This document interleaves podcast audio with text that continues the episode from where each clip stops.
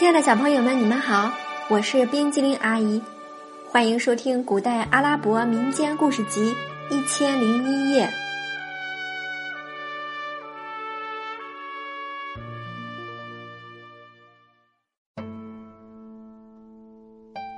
接下来我们要讲的故事是《傻瓜与骗子》。阿拉伯某地住着一个心眼儿直、脑子笨的傻瓜，离他家不远住着一个无所不骗的骗子。骗子经常施展骗术，骗了不少聪明人。聪明人不再理他，于是他瞄准了老实憨厚、呆里呆气的傻瓜。经常去他家与他攀谈。傻瓜平时没什么朋友，现在见骗子和他亲近，非常高兴，也非常激动，视骗子为天下第一好人。骗子见傻瓜家里空空荡荡，没什么可偷，也没什么可骗，便想利用傻瓜那浑身使不完的力气为他卖命。一天，骗子与傻瓜商量，要他跟着自己做生意。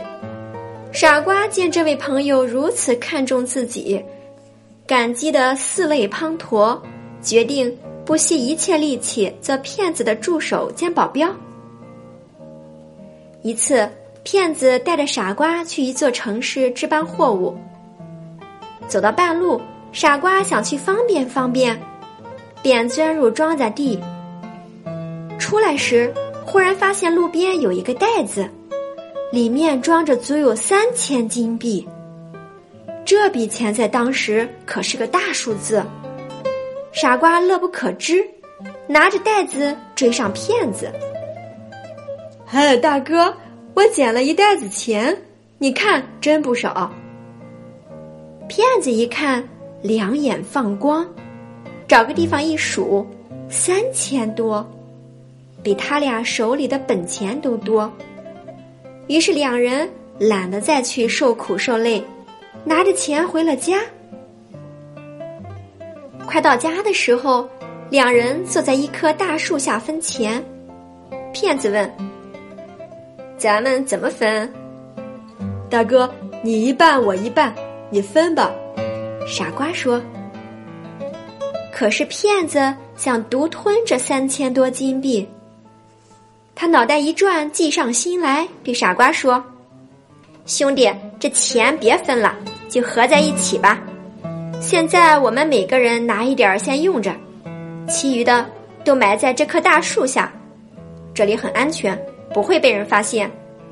以后我们需要钱花，就两人一起来取，一人取多少，另一个人也取多少，绝不能让第三个人知道这件事。”于是，两人各自拿了二百金币，把其余的都埋在了大树下。之后，两人就高高兴兴的回家了。就在当天晚上，骗子背着傻瓜，一个人来到大树下，拿走了全部金币，然后把土坑填平，跟原来一模一样。过了几个月，傻瓜把钱用完了，到了骗子家说：“大哥，我把钱花光了，我们一起去取点儿吧。”你画的怎么这么快？都干什么用了？骗子说：“没干什么，买了点儿穿的、用的，其余的就买吃的了。”骗子跟着傻瓜来到大树下，挖开土坑。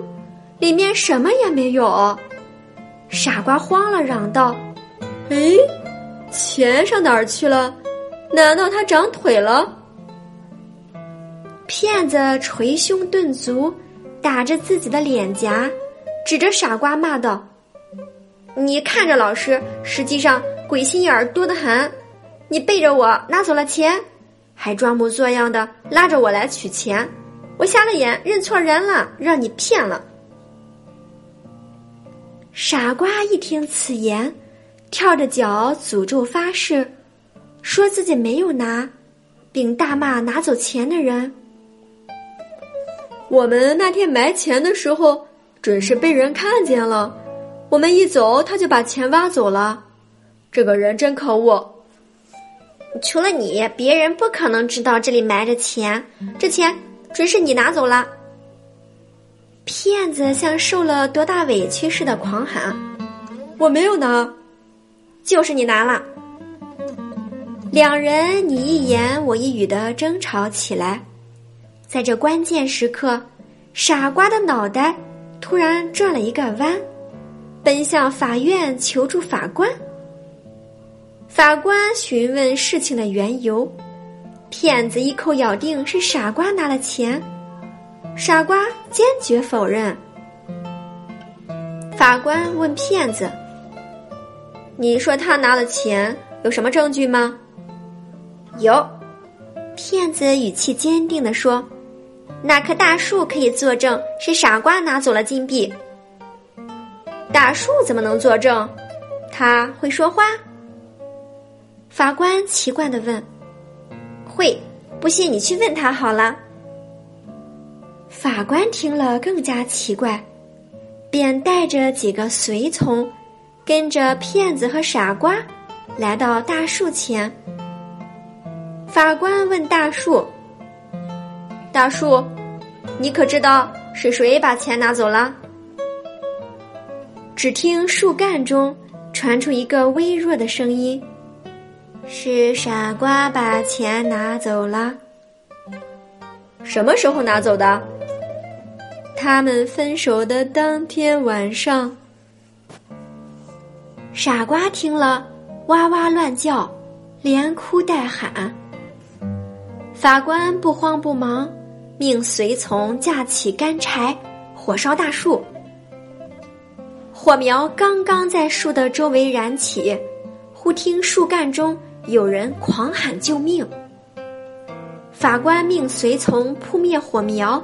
到树前看个究竟。一个老头儿突然从挖空的树干中露出了脑袋。待随从们把他拉出来，他瘫在地上，快吓死了。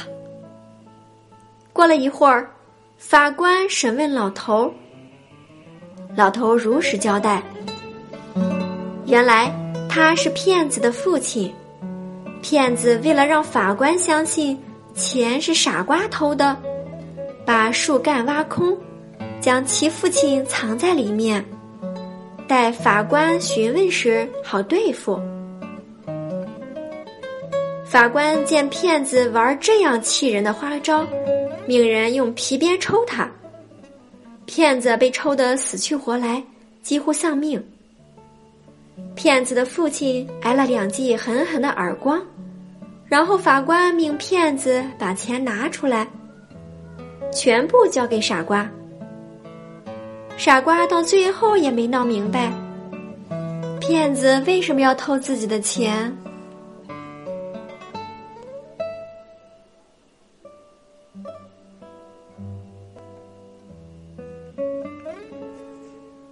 亲爱的小朋友，故事讲完啦，现在请你说一说法官。是如何审理这起案件的呢？今天冰淇淋阿姨讲的故事《傻瓜与骗子》就到这里啦，咱们下次再见，拜拜。